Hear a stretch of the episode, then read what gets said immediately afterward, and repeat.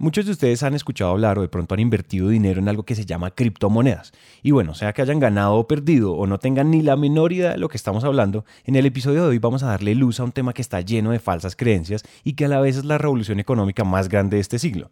Y para todos los que creen que blockchain y las criptomonedas son una estafa, bienvenidos a un nuevo episodio. Hola a todos y bienvenidos a Innovación Bancolombia, un podcast de Bancolombia en coproducción con Emprendete, donde nos sentamos a hablar con expertos sobre transformación digital, tecnologías disruptivas y economía digital. La idea de estos episodios es que aterricemos la innovación y la volvamos sencilla y para todos a través de historias y experiencias de expertos en diferentes temas. Si nos están escuchando en Spotify, en Apple Podcasts, en Google Podcasts o en donde sea, recuerden que también nos pueden escuchar en el portal de innovación de Bancolombia, donde van a encontrar artículos, infografías, videos y más episodios sobre temas como inteligencia artificial, analítica y big data, ciberseguridad, entre otros. Entonces escuchen este episodio tranquilos y si quieren más vayan a www.grupobancolombia.com slash innovación. Hola a todos, yo soy Santiago y en el episodio pasado les contamos que estamos haciendo estos episodios de la mano del portal de innovación de Bancolombia. Y uno de los grandes temas de los cuales queremos hablar junto a ellos es el tema de blockchain. En este episodio propiamente vamos a hablar de la primera manifestación del blockchain que son las criptomonedas. Sin embargo, si quieren saber más de estos temas, vayan a www.bancolombia.com slash innovación donde van a encontrar artículos, podcasts y videos.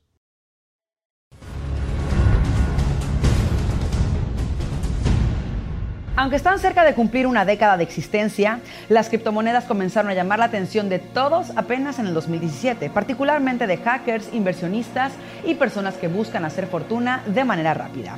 Sin embargo, su falta de regulación, control y transparencia enciende las alarmas de quienes lo ven como una actividad criminal o incluso yo, una Sinceramente no le pido a nadie que confíe en Bitcoin. Eh, yo creo que, que, como siempre, los más uh, aventureros lo probarán y descubrirán las ventajas que ofrece sobre el dinero tradicional y, lo adoptarán masivamente y, poco a poco la, el resto del mundo se irá subiendo al carro, se irá. Ya en febrero de este año, la Superintendencia Financiera advirtió sobre los riesgos de invertir en esta moneda virtual porque las entidades que las comercian o que la comercian no están reguladas. También en septiembre la Superintendencia de Sociedades dijo que es.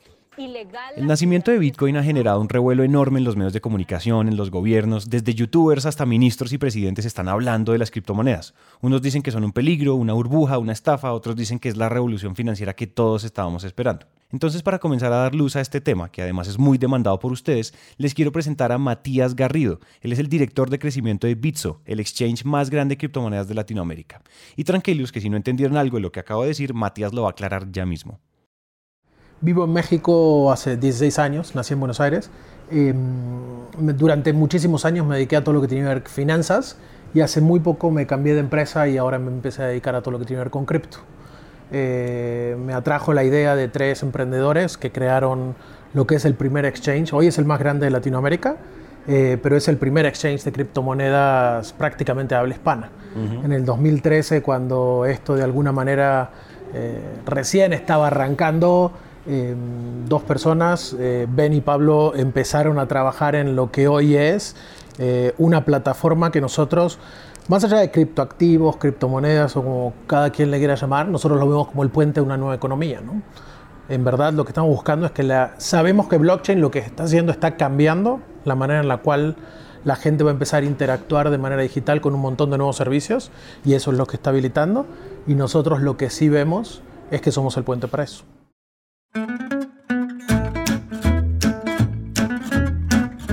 Antes de seguir necesitamos entender qué es un exchange, qué es Bitso y qué es una criptomoneda. Muchos de ustedes deben conocer o haber escuchado sobre Bitcoin. Bueno, pues Bitcoin es la primera criptomoneda de la historia. Eso significa que gracias a la tecnología de blockchain es la primera moneda descentralizada del mundo. Blockchain hace que todos seamos dueños de Bitcoin y a la vez nadie es dueño. Y para efectos prácticos y no enredarnos con los detalles de la tecnología, les voy a dar un ejemplo muy básico de lo que es la tecnología blockchain. Hagamos de cuenta que queremos almacenar la palabra energía en una caja. Lo que nos deja hacer blockchain es que cada uno de nosotros va a tener una de las letras de la palabra energía. Entre todos armamos la palabra entera, pero nadie es dueño de la palabra completa.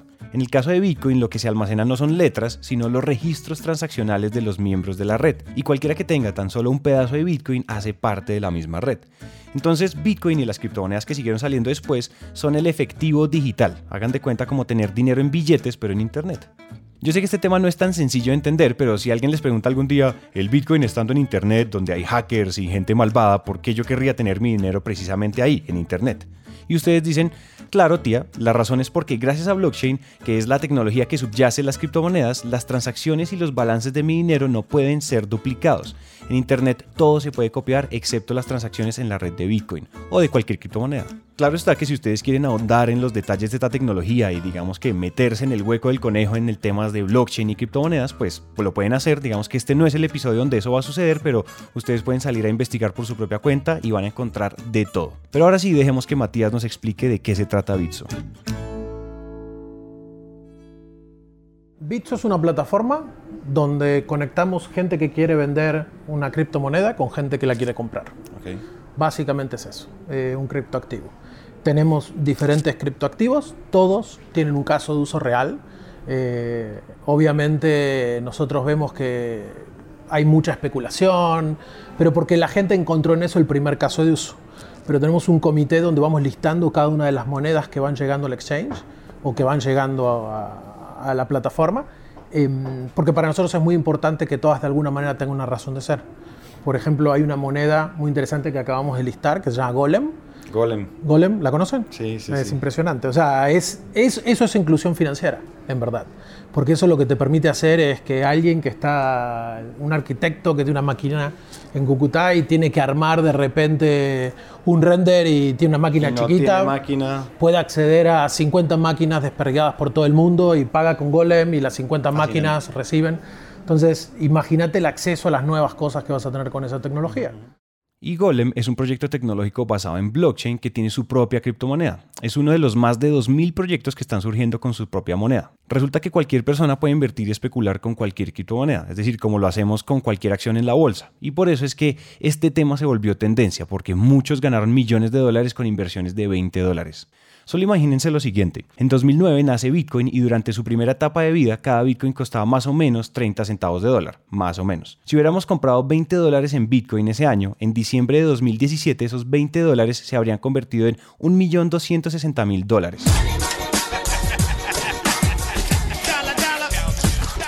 Suena ridículo, pero es cierto. Es por eso que hoy en día hay tanto frenesí respecto a la especulación de cuál será la siguiente moneda que me pueda dar rentabilidades astronómicas. Y si eso está bien o mal, no somos nosotros los que lo juzgamos, pero sí hay una similitud en la manera en que la humanidad adopta nuevas tecnologías. nosotros hacemos una similitud muy grande con Internet. Si vos te acordás, Internet cuando salió, en verdad la gente lo usaba para el porno. Y el porno era el mismo el caso de uso real que tenía el Internet. Entonces la gente decía, no, esto sirve para porno. Y en verdad, vos fíjate hoy, hoy no vivimos con los celulares, pedís el Uber, pedís un rap y pedís todo lo que hagas, lo haces desde el Internet. ¿no? Entonces nosotros creemos que la especulación es lo que fue el porno Internet. ¿no?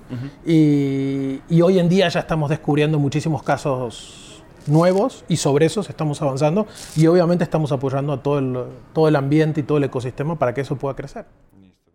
De alguna manera aquí el mensaje es especulen si quieren que finalmente las criptomonedas son un mercado financiero global donde todavía hay mucho dinero por hacerse. Eso es una realidad por más que lo querramos negar. Pero entiendan que el verdadero poder de las criptomonedas y de blockchain en general son la infinidad de aplicaciones y casos de uso prácticos que pueden entrar a romper mercados e industrias tradicionales. Pero entonces, ¿cómo los emprendedores nos podemos montar a esta ola?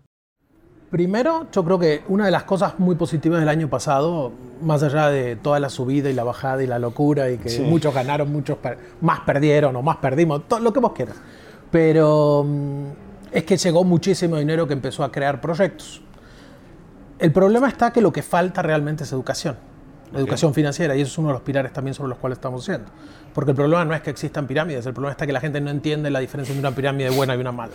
Entonces, primero que todo lo que diría es a los emprendedores es vean todas las posibilidades que les habilita. Más allá de la especulación, hay un montón de nuevas monedas y un montón de nuevas oportunidades ahí con casos de negocios reales. Por ejemplo, gente que quiera montar un estudio de rende porque es muy buena, pero no, quiere, no tiene la inversión para tener una gran computadora. Golem se lo va a habilitar. Gente que sea muy creativa para hacer eh, no sé, diseño en 3D, hay un mundo completo que se llama Decentraland, que es parecido a lo que antes era Second Life, mi edad es otra, ¿no? Pero eh, a lo que antes era Second Life, que de alguna manera les permite acceder a, a, poder comprar y vender servicios digitales en ese mundo. Entonces, mi sugerencia para los emprendedores sería empápense en las monedas que hay, entiendan la diferencia entre lo que es bueno y lo que es malo, fíjense en un buen equipo, fíjense en un buen propósito, entendamos nada más si eso que están tratando de hacer es posible y encuentren modelos de negocio nuevos. Hay un montón de modelos de negocio que en verdad no hay que reinventar la rueda. Muchas veces lo que hay que hacer es ponerse en contacto con la gente, la gente que crea esas monedas es gente que ha nacido en la comunidad, es gente totalmente abierta, la mayoría que seguramente van a poder ver que pueden traer muchos modelos de negocio como emprendedores o pueden mejorar sus modelos de negocio con ese tipo de tecnologías. Por más que estas nuevas tecnologías invitan a hacer cosas diferentes, no necesariamente nos tenemos que reinventar la rueda. Miremos las formas de entrar a esta ola sin dejar que nos arrastre. Por ejemplo, usando productos y servicios de empresas basadas en blockchain, invirtiendo en criptomonedas que tengan un respaldo de un proyecto serio, usando las criptomonedas como herramienta transaccional en nuestro modelo de negocios o desarrollando un proyecto tecnológico cuyo modelo de negocios implique desarrollo en blockchain. Pero ¿qué pasa si no somos emprendedores o no queremos meternos tan de lleno en este mundo? Mejor dicho, ¿cómo esto va a impactar al público en general? Primero que todo, em, vamos a empezar a ver cripto seguramente en las cosas del día a día. Eh, cuanto más jóvenes somos, más fácil adoptamos la tecnología y de alguna manera lo que empiezas a ver y ya nos pasa es gente que hoy en México, entre México y Estados Unidos, está haciendo remesas y no las está haciendo por cualquiera de las grandes remesadoras, sino que ya la está haciendo con Bitcoin. Entonces, eh, yo creo que va a ser, como bien decías antes, un tema paulatino, es un tema que va a ir pasando, la gente le va encontrando casos de uso que a veces nosotros ni nos imaginamos, y eso es la belleza de esta tecnología, que en verdad no es de nadie, es de todos, y va a ser lo que querramos que pueda ser, para lo bueno y para lo malo. Entonces, ¿Qué le diría al ciudadano, o sea, qué le diría a mi mamá cuando le tengo que explicar qué es lo que hacemos?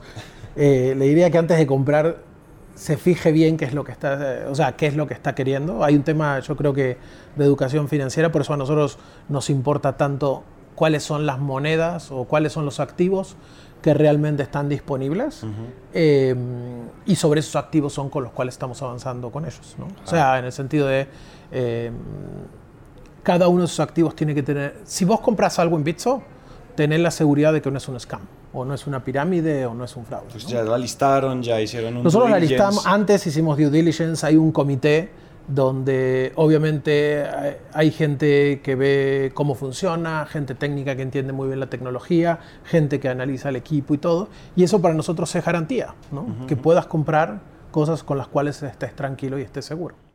Esto lo único que quiere decir es que las criptomonedas llegaron para quedarse. Sin embargo, hay un tema muy espinoso y es que cuando Bitcoin nació, todo el mundo decía que iba a ser la perdición de los bancos centrales, que iba a acabar con el sistema actual porque Bitcoin es anónimo, es descentralizado. Y había una visión muy anárquica de las criptomonedas, como una suerte de independencia financiera de las organizaciones y de los reguladores. Y eso en parte es cierto para los primeros que adoptamos las criptomonedas, pero la verdad que hay detrás de esta tecnología es que si los bancos centrales y en general los entes del gobierno no entran a regular en sus países, las criptomonedas van a seguir siendo un mercado gris, con muchos riesgos de seguridad al momento de comprar y de vender. Es decir, sí, es muy lindo el cuento anarquista de no tener que responderle a nadie, pero si queremos que las criptomonedas crezcan y tengan cada vez más tasa de adopción, tenemos que regularlas. Nosotros lo que sí vemos es que porque los reguladores no terminen de regular o lo prohíban va a seguir pasando. Tenemos casos como China, donde se prohibió mucho tiempo y la gente seguía comprando.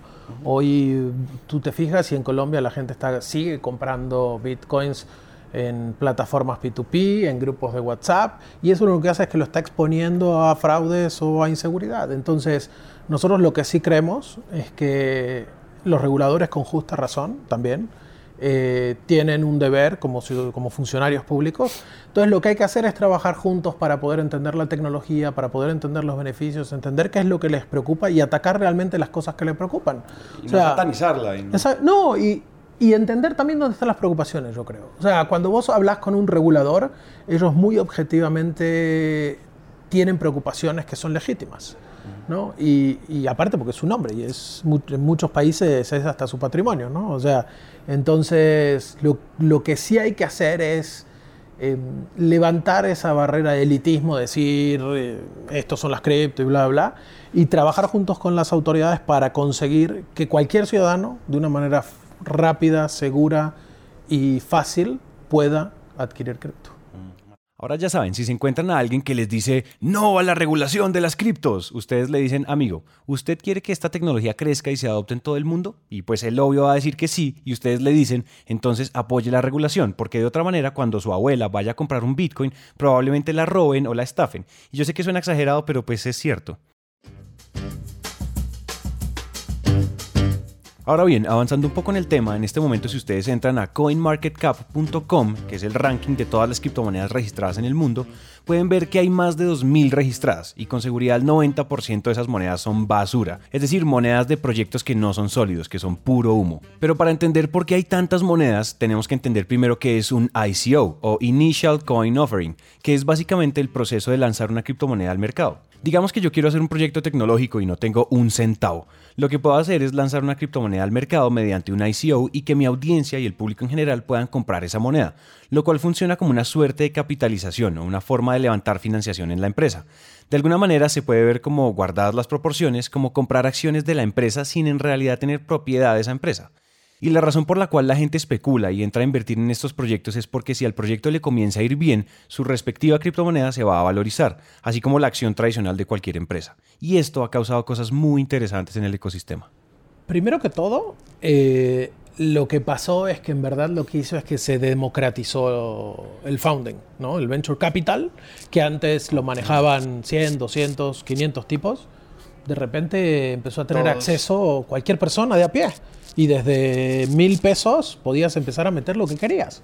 Entonces, eh, eso lo que generó es, yo creo que nadie lo vio venir, la verdad, pero lo que generó es que haya gente que lo use para bien, con muy buenas intenciones, pero muy malos proyectos, ya ha pasado, porque y después también gente que lo use para mal y gente que lo ha hecho muy bien.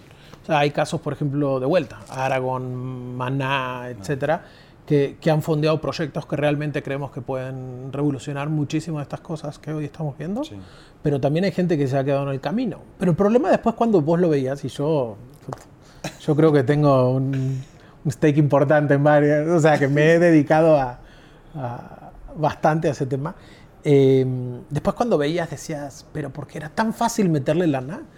Y como le podías poner de tan poco, mucha gente iba y le ponía y después decía, bueno, después voy viendo. Pero entonces y nos pasa muchas veces que porque no hacemos las preguntas correctas.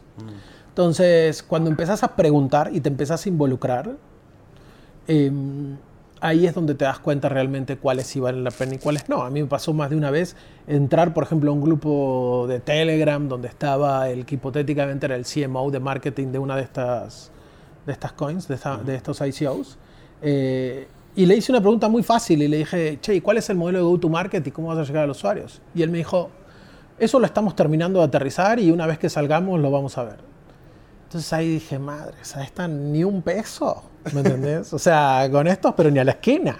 Entonces, si, si yo te pido hoy mil pesos, me los vas a prestar o no dependiendo un poquito cómo me conozcas. Exacto. ¿No? Y decir, no, este es mi cuate, este es mi pana, ¿no? O sea, y se lo presto, no se lo presto. Entonces, ¿por qué se lo prestas a alguien que ni siquiera lo conoces? Y creo que por ahí va mucha de la clave de lo que ha pasado. Eh, perdón, y respondiéndote, Juti, no sé si va por ahí la pregunta, es, ahí lo que sí hay que ver es, si es una herramienta de fondeo, sí hay que diferenciarse del mercado.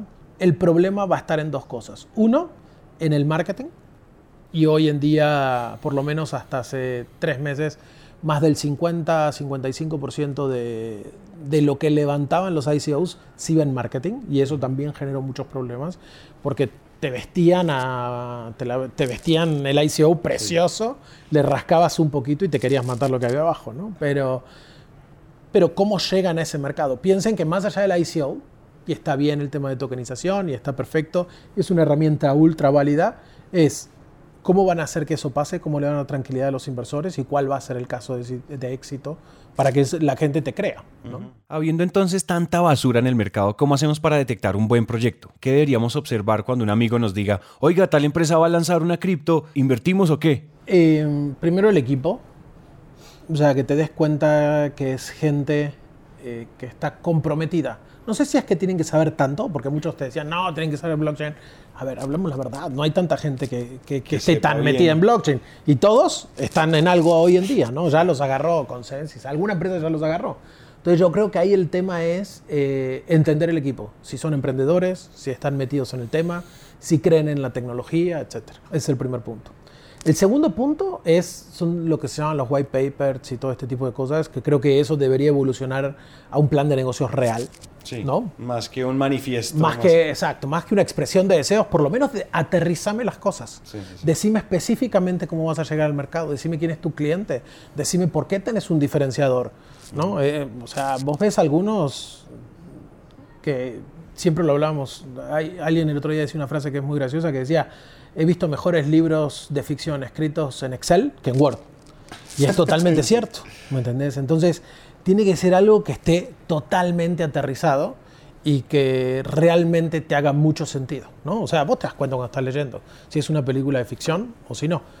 Y segundo es, métanse en cosas en las cuales se entiendan, ¿no? O sea, yo, por ejemplo, que vengo de la industria financiera, que vengo de medios de pago de toda la vida, le he metido y me he puesto muy crítico con empresas, Tenex, eh, Cardano, con empresas que realmente me interesó sus modelos de negocio y cómo esa tecnología en la cual yo invertía, de alguna manera hacía sentido. Ahora, eh, hubo ICOs de eh, publicidad que te decían, son buenísimos, no me metí porque no entiendo. Y no pasa nada. No debería invertir en lo que no entiende. Yo personalmente tengo esa visión, cada cual la suya, pero a mí creo que me ha ido mejor así. Sí, ¿no? sí, sí. Pero bueno, eso, eso serían como las tres. El equipo, el plan de negocio y que entendamos de qué nos están hablando. Aclaremos algo que de pronto no quedó tan claro. Cuando Matías dice analice el plan de negocios, es muy difícil encontrar un proyecto de estos con un plan robusto. En este momento lo que nos ofrecen para nosotros como inversionistas para que leamos y entendamos el proyecto es una cosa que se llama white paper, que es básicamente un PDF que descargamos de la página web del proyecto donde dice qué quieren hacer, cómo lo quieren hacer y por qué. Eso es lo que Matías dice que debería evolucionar hacia un plan de negocios robusto, pero por ahora eso es lo que tenemos. Ya con esto ustedes tienen las herramientas básicas para saber si participar o no en el ICO de alguna empresa y no solo en un ICO, en cualquier criptomoneda que haya al aire. Para entonces ya para cerrar esta charla con Matías le preguntamos qué otras industrias cree él que se van a ver impactadas por blockchain. Cuando hablamos de, cuando ya hablamos de, listo, las criptomonedas son una manifestación, fue la, fue la primera manifestación del blockchain. O sea, Correcto. Cuando Satoshi Nakamoto hubiera sido un equipo, una persona o quien sea que hubiera sido, esa figura, eh, sa- sale, con, sale con Bitcoin, esa es la primera manifestación del blockchain, pero ¿tú dónde ves, o sea, cuáles son los primeros sectores, las primeras industrias que se van a empezar a ver eh, impulsadas por el blockchain, por la aplicación del blockchain? Ya criptomonedas, digamos que dejándolo de lado, sino la tecnología como tal. ¿Dónde ves que eh, el blockchain tiene mucho valor para entregar? Nosotros vemos que en temas de pagos hay mucho valor para entregar, en cómo baja el costo de verificación que hoy tenés entre diferentes personas cuando hoy tenés un montón de intermediarios para que vos puedas pasar una tarjeta en, un- en una terminal. Existen a- esa simplicidad que vos ves de ponerle el monto, cerrar, sale el ticket y firmar. Atrás pasaron un montón de transacciones, un montón de cosas, un montón de empresas están puestas y yo creo que blockchain llega a mejorar ese tipo de, de interacciones. Entonces, uno, Pagos. es pagos, seguramente. Dos, es diferentes usos que tiene la industria financiera, básicamente, por ejemplo, eh, en poder comprobar historiales de crédito, etcétera, que también vemos bastante por ahí. Después está el tema de identidad, las personas y cómo controlan su identidad. Eh, cuando estás leyendo mucho y decís por qué Facebook es tan grande y por qué vale lo que vale, cuando en verdad yo accedo gratis es porque están haciendo uso de tu información. De tu ¿no? información. Entonces, yo creo que como siempre pasa en todo el mundo, siempre hay olas, ¿no? De, de- de repente te vas de un lado, de repente te vas al otro. Entonces, tenemos entrega total de datos contra privacidad total de datos. Va a Claro. ser.